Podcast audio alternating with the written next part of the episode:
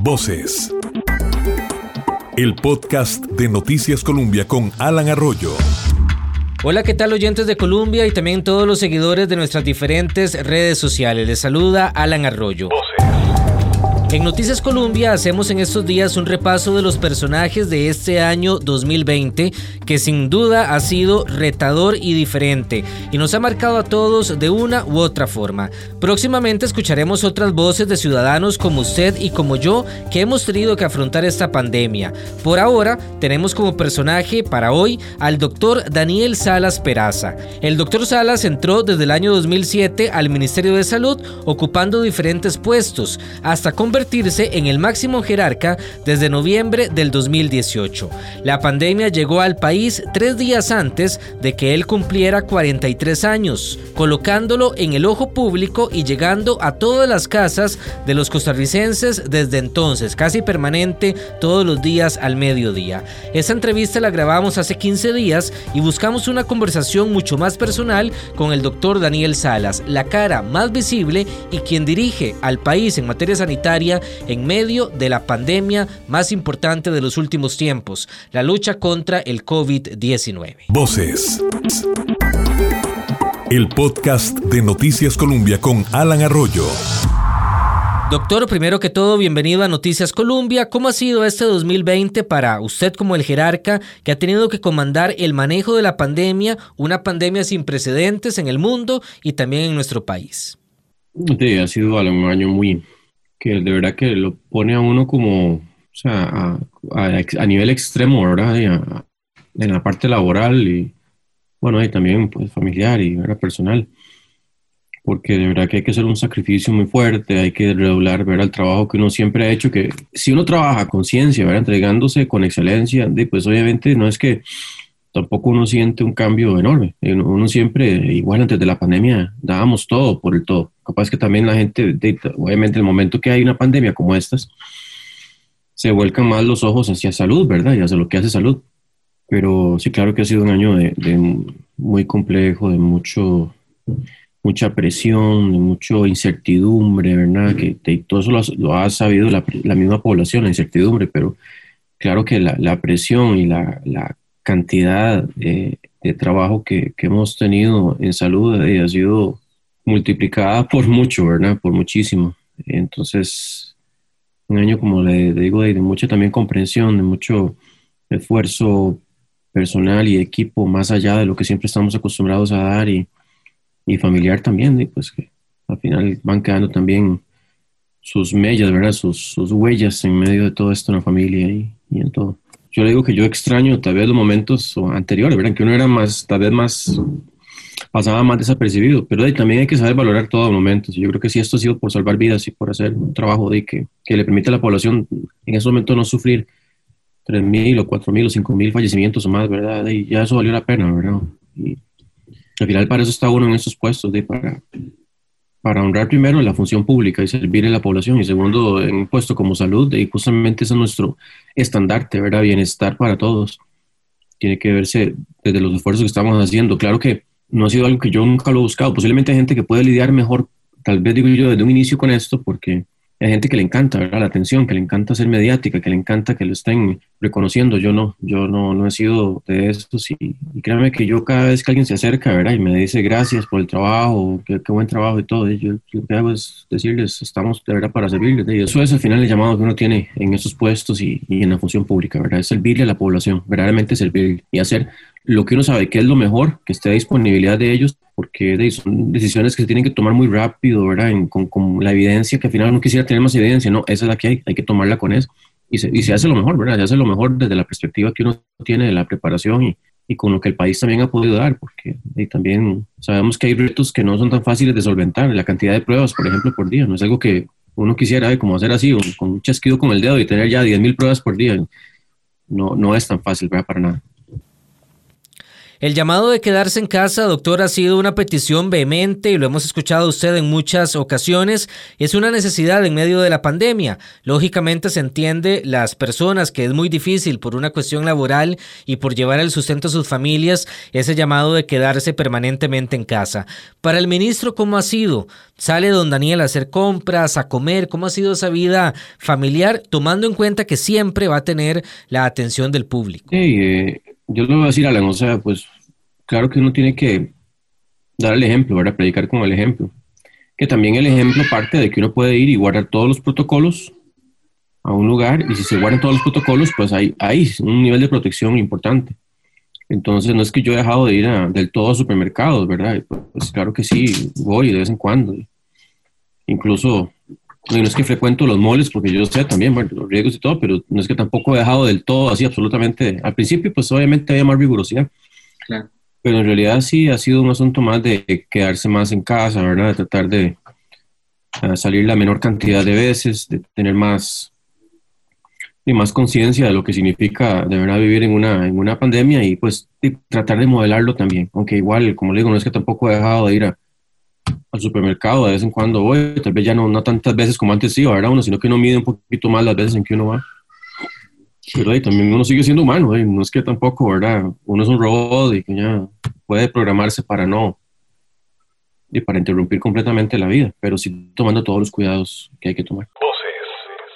Estamos conversando con el doctor Daniel Salas, sin duda uno de los personajes de este año 2020, y seguimos con esta conversación que pretendemos sea muy personal. Doctor, usted tuvo que estar en aislamiento y también, con todo respeto, tuvo la pérdida muy sensible de su señor padre en medio de esas circunstancias. Para los que hemos perdido a un ser querido en medio de la pandemia, entendemos lo difícil que es, sea o no paciente COVID-19. ¿Cómo lo impactó? ¿Cómo ha sido esta etapa también para usted en medio de su posición tan complicada de tomar decisiones, pero sin dejar de lado también ese impacto personal muy entendible que todos hemos sufrido de una u otra forma. Sí, yo, yo creo, Alan, que justamente eso son asuntos que ocurren, ¿verdad? Que para nada tal vez de, uno los planifica, eso ya es lo que ocurre en medio de, una pandemia como esta, sí, y le ayudan a uno mucho a entender también de la perspectiva de mucha gente, ¿verdad? Que han perdido familiares, mucha gente que, muchísima gente que estaba en aislamiento y lo sigue estando. Y lo complicado, ¿verdad? Que no es así tan fácil como que yo digo, ya me, me aislé y ya, ¿verdad? Y, claro que la, pérdida de mi señor padre ha sido uno de los golpes más importantes, ¿verdad? En medio de la pandemia a nivel, a nivel personal, sin, sin duda, ¿verdad? Y, y, todo también, y saber que lidiar con el duelo y con todo esto en medio de la pandemia también va a ser más difícil. Entonces, claro que, que eso pues, como le digo, es lo que están viviendo muchísimas familias, lo que han estado viviendo muchísimos amigos, muchísimos compañeros de trabajo con, de ya 1800 y el resto de personas que se han ido, ¿verdad? Relacionados con el COVID-19 y que faltarán todavía muchos más, lamentablemente. Yo quisiera decir, no, hasta aquí se acabó, pero lamentablemente faltarán todavía muchos, muchos más por irse. Y volvemos al, al punto, ¿verdad? Que al final esto es de cuidarnos todos y todas y que nadie está exento de los embates de una pandemia de estas, ni el mismo ministro de salud, ¿verdad? Ni, ni por el estilo de, al final somos humanos y justamente por eso tenemos que cuidarnos tanto, porque somos humanos y estamos ante esa condición de fragilidad. Vivir en carne propia, doctor, estos momentos ha modificado la forma en la que se han tomado decisiones, le ha permitido también a usted entender cómo está viviendo el país esta pandemia. No, yo creo que más que todo lo que hace es, como le digo, redoblar en uno la condición de humanidad, ¿verdad? Que hemos tratado siempre de magnificar esa condición de humanidad que tenemos en, todo, en toda la pandemia y saber que pues somos seres sociales que necesitamos esa, esa relación interpersonal, pero que de, al final entender más qué significa estar aislado, entender más qué significa el dolor de, un, de una partida, ¿verdad? De un ser amado, eh, pues, pues lo único que hace es, eh, como le digo, hacer que uno sea más empático, hacer que uno sea todavía más comprensivo de lo que significa esto para, para muchas personas. Igual yo sé que cada situación es diferente, tampoco es que yo pueda homologar el fallecimiento, por ejemplo, de mi papá con el fallecimiento de, de, otro, de otra persona, pero al final mucho el dolor, ¿verdad? Y lo que, lo que conlleva esa, esa partida ese ser amado, y pues claro que también es, es similar, también hay similitudes en todo esto. Y no, no, no es que ha cambiado para nada la, la dinámica o la forma en que hacemos las decisiones. Siempre, lo, como le digo, lo hemos tratado de hacer lo más profesional y lo más basado en evidencia posible. Y simplemente en el curso de todo esto, pues uno se da cuenta de eso, de que, la vida al final es, de un hilo, ¿verdad? Y ese hilo puede ser tan delgado como lo es también nuestro comportamiento. Eh, si somos autodestructivos, pues llegará la muerte o, el dolor más rápido si nos cuidamos, ¿verdad? Y eso aplica para no solamente el COVID, en realidad aplica para muchísimas otras condiciones también que son crónicas y que tienen mucho que ver también con nuestro comportamiento, nuestra forma en cómo asumimos la vida. Pero eso es parte de la, de la batalla que tenemos en salud, ¿verdad? Reincidir, reincidir, lávese las manos, haga ejercicio, coma bien, eh, tenga espacios para usted mismo, ¿verdad? Para alimentar su, su espíritu. Esas son cosas tan, importantes. Cultive sus relaciones, ¿verdad? Perdone. Son cosas que al final nos ayudan a tener una mejor salud, todo eso. Don Daniel Salas, sin duda, personaje del año. Para algunos de manera muy positiva, para otros más bien han generado fuertes críticas, principalmente por la gestión del gobierno en materia económica. ¿Cómo toma usted esas diferentes opiniones y se ha notado también el cambio conforme ha ido avanzando la, la pandemia en estos poco más de nueve meses? Vean, uno no es que tampoco uno puede decir que del todo no le interesa la opinión de las personas obviamente que siempre, o sea, hay un interés, pero uno no está aquí para el reconocimiento, uno no está aquí para buscar, eh, ¿verdad? Que, que, que, todo el mundo le esté aplaudiendo, no, no, uno está aquí para tomar incluso decisiones que pueden ser incluso en algún momento no del todo populares, siempre sabiendo que al final van a proteger la salud de la población, porque al final también tiene mucho que ver con comunicación y cómo explicarle a la gente, porque a veces hay temas complejos, temas que son difíciles de digerir, ¿verdad? Para muchas personas, pero que al final uno sabe que son temas, como le digo, muy medulares en lo que es la salud pública, en lo que es la salud individual, y que al final, pues, la suma de la salud de las saludes individuales y sus interrelaciones se convierte en la salud pública. Pero entonces aquí uno no está en realidad por el reconocimiento, y si en su momento se dio bien, y si pues sigue habiendo, excelente, pero no es que aquí uno busca ser esa figura, ¿verdad?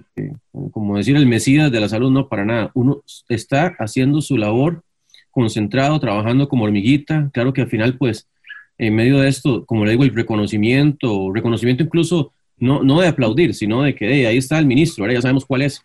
Y claro que se tenía que dar. Es un escenario extremo en salud pública. Tenía que darse ese, ese eh, ¿qué tanto usted conoce, verdad? La figura del ministro, claro que sí. Ahora yo sé que es muy alto, pero, pero como le digo, uno no está por eso. Uno está por hacer lo mejor para que la mayoría de la población no tenga repercusiones más graves. Y sabemos que en un escenario como este iban a haber muertes, Tal vez en algún momento aspiramos a que no fueran los 1800 que tenemos ahora, pero en realidad es muy difícil por la forma tan fácil en que se transmite este virus y como indico, pudieron haber sido muchísimos más. Si no hubiéramos hecho los cierres que tanto se aplaudieron en un inicio, estaríamos contando mucho más miles de fallecidos en este momento. Ministro, sabemos que la pandemia no ha terminado y todavía se viene un 2021 desafiante, no podemos bajar la guardia a pesar de que nos llegará próximamente la vacuna que nos llena de bastante esperanza. Con ese panorama y aún sabiendo que estamos todavía en riesgo y todavía con un panorama bastante incierto, ¿qué aspectos positivos puede usted rescatar del manejo de la pandemia y también la actitud de los costarricenses ante esta emergencia? Yo lo que creo es que nos ha demostrado cuando tenemos asuntos comunes que lidiar, eh, podemos ser muy creativos, podemos entender la importancia de la unión, podemos dejar de lado muchas diferencias, podemos innovar, ¿verdad? Podemos eh, trabajar en ritmos que yo sé que pues, de manera sostenida, claro que llevan a un desgaste, pero ritmos mucho mayores de lo que normalmente estamos sometidos, ¿verdad? Y son situaciones obviamente de emergencia, pero pero sí yo creo que podemos rescatar eso, que, que al final tenemos que luchar por identificar esos problemas eh, a nivel público que son prioritarios, ¿verdad? Y cómo podemos unirnos en torno a ellos para solucionarlos. Eso es un, eh, o sea, tal vez prueba más grande que la pandemia, ¿verdad? Y que yo he visto aquí las uniones con las universidades, con los sectores eh, privado, público, con este, las comunidades, los líderes comunales, con las organizaciones no gubernamentales, con de los mismos eh, entes gubernamentales, ¿verdad? Eh, tanta gente que ha apoyado desde la academia, desde... O sea, es, es, en realidad enorme el esfuerzo y la suma y todos queriendo apoyar y, y cómo también si encontramos modelos de articulación, ese, ese, se logra verdaderamente una sumatoria. Porque si no hay, pues obviamente una orquestación adecuada, también por más que haya ganas de, ayudar, pues se puede convertir en algo como, como un estorbo, ¿verdad? Un problema de mayor de gestión. Entonces, ¿Hubiera hecho algo diferente, doctor, de lo que se ha venido haciendo? No, yo creo que hemos agilizado muchas cosas y, y tal vez hemos encontrado potencialidades que no sabíamos ni siquiera que teníamos en Costa Rica o que tal vez estaban ahí, que hubieran tomado más años desarrollarlas, pero, pero que lo hicimos a una velocidad, ¿verdad? Que, que, claro, como le digo, es una velocidad que tal vez no es la más sana desde el punto de vista de, porque el estrés sostenido, pues obviamente lleva a, agilizar y acelerar muchas cosas, pero, pero sí nos hemos dado cuenta que somos muy capaces y, tal vez mucho más capaces de lo que a veces pensamos que somos, ¿verdad? Y, y que esa unión, ese, ese frente común que le hemos hecho al COVID demuestra que sí podemos unirnos, que sí podemos dejar de lado diferencias, que sí podemos eh, al final ser solidarios, al final tener una visión país mucho más clara y creo que eso se ha manifestado. Claro que pues después de nueve meses empiezan a haber tal vez algunas diferencias y cosas que, que, ya se empiezan a manifestar más, pero, pero creo que ha pasado muchos meses justamente en donde hemos logrado compartir esa visión país y, todavía sigue, o sea, no es que tampoco ha desaparecido, ahí está todavía. Pero, pero sí, esto demuestra que somos muy capaces de hacer cosas que de otra forma nos hubieran tomado mucho tiempo o, lidiar con esas diferencias hubiera sido más difícil, ¿verdad? Y a veces no, no hace falta tanto, no hace falta tanto como una situación tan extrema para unirnos, para pensar más en el país, para pensar más en, en, el futuro eh, próximo y, también en mediano plazo y, y, como le digo, a construir país. Al final es, es una visión de construir país, es de construir la salud de la población, es de, salvar vidas, es de... Y, yo eso pues sí lo, reconozco mucho a la población, a pesar de que yo sé que puede haber un sector que está cansado y que vemos manifestaciones, ¿verdad? Pero en realidad nueve meses, Alan, de estar en esto, como le digo, es digno de reconocer. Yo creo que eso también ha marcado la diferencia de que yo sé que la letalidad no ha sido jamás tan, como al principio, pero jamás tan alta como en otros países, ¿verdad? Y eso que si contamos los casos verdaderos, la letalidad sería mucho menor, ¿verdad? Porque sabemos que en muchos casos no se logran identificar por, X o Y. Pero en realidad el, país también merece un aplauso de, que se han puesto mucho las pilas y, y, yo he visto, como lo digo, gente desinteresada de diferentes sectores eh, diciendo que estoy, yo estoy listo para que me sumen y, y, al final se logra, se logra hacer esa, esa suma, ¿verdad? Finalmente, doctor Salas, ¿qué podemos esperar de este 2021? Sin duda, el deseo de todos es que tengamos un, mejor año comparado con este 2020 que ya estamos despidiendo. En 2021 ya hay un, ente que cambia el juego. No lo cambia radicalmente desde un inicio, pero la vacuna, estoy hablando de la vacuna, es definitivamente un, un recurso, ¿verdad? Que pues durante todo el 2020 no lo tuvimos y que ya empieza a materializarse este, en el 2021, ¿verdad? Con más, con más constancia. Y eso eh, creo que pues ya empieza como a, otra vez a rehabilitar, a, dar esperanza, a decir, bueno, ya vamos en una ruta de poder retomar. Todavía hay, hay preguntas de cuánto podrá durar verdaderamente la inmunidad conferida por la vacuna. Eso es algo que también es importante entenderlo y saber que la inmunidad de colectiva, la inmunidad de rebaño no se va a lograr con los primeros dos o tres meses ¿verdad? de aplicar de la, la, vacuna porque no es que vamos a tener todos los 3 millones de, de, vacunados, ¿verdad?, en los tres meses, sino que eso va a ir progresivamente durante el 2021. Eh, entonces tenemos que seguir también cuidándonos. O sea, no es que tampoco el hecho que ya se empezó la vacunación, porque lamentablemente yo pienso que hay gente que piensa, con solamente el anuncio de la vacuna, ya como que podemos relajarnos y vivir en, en momentos post pandemia o pre bueno, digamos pre pandemia, porque post pandemia no sabemos cómo va a ser, pero, pero no es así. O sea, en realidad el, todavía se requiere de disciplina, todavía se requiere de protocolos y se requiere todavía de mucho Digo que esto es ser valiente, Alan, es esto de enfrentarse al COVID es ser valiente, porque esa constancia, esa disciplina, ese esfuerzo de estar manteniendo los protocolos, eso cuesta, eso es muy difícil, o sea, estar todo el, todos los meses, ¿verdad? De manera sostenida, pero, pero qué bonito, porque también yo lo he dicho, es, es justamente, posiblemente la única, el único momento en nuestras vidas que vamos a depender tanto de todos es el único momento en nuestras vidas que podemos ser héroes y salvar la vida de el abuelito, del tío, de la tía, del papá, de la mamá, de, del amigo, ¿verdad? del compañero de trabajo, que podemos salvarlo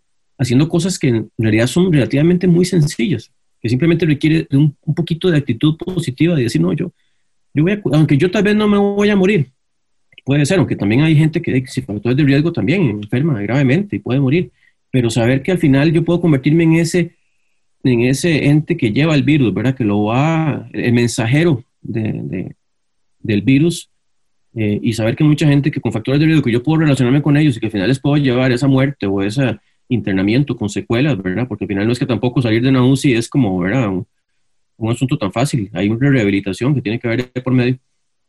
Eso es enorme. O sea, entender eso y saber que podemos ser héroes usando una mascarilla, que podemos ser héroes dejando de visitar a alguien, ¿verdad? O, no rompiendo burbujas sociales, es enorme. Eso tal vez no, creo que tal vez no, no todo lo dimensionan, aunque algunos sí lo, ya lo han comprendido más, pero eso es eso es súper valioso, súper valioso que como en sociedad que vivimos, tener esa oportunidad de cuidarnos de esa forma, con esa magnitud, es, es algo grandísimo, ¿verdad? Y que el virus, con todas sus negativas, cosas negativas, también nos ha, nos ha ayudado a valorar más las cosas sencillas también, ¿verdad?